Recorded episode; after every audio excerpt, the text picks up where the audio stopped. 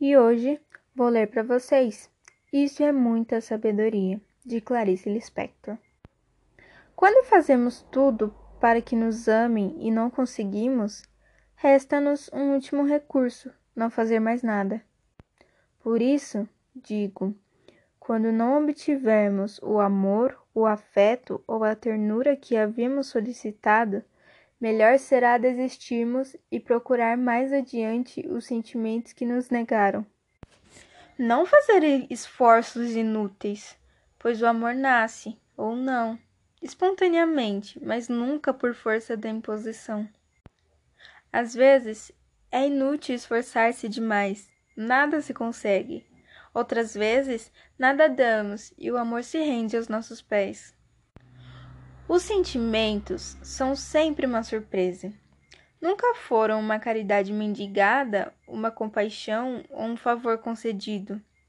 Quase sempre amamos a quem nos ama mal e desprezamos a quem nos quer bem.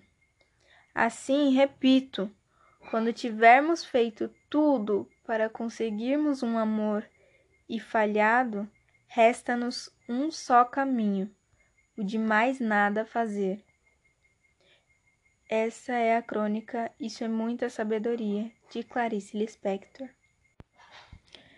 É, nós podemos ver, nós podemos notar o quão importante é isso que a Clarice está falando para a gente. É, é uma questão de amor próprio. A gente não pode ficar implorando as coisas para as pessoas, muito menos sentimento. Então, se você ama e não é correspondido, deixa aí. Deixa aí porque você merece mais. Isso não tá te fazendo bem. E por mais que você não queira admitir, você consegue, você vai achar. Você não vai achar, o amor vai te achar e vai ser mágico. Vai ser como um dia você nunca pôde imaginar. Se ame primeiro. E reflita com esta crônica de Clarice Lispector. Então não para por aqui, continua ouvindo os meus podcasts que nos próximos episódios vão ter poemas da Clarice Lispector.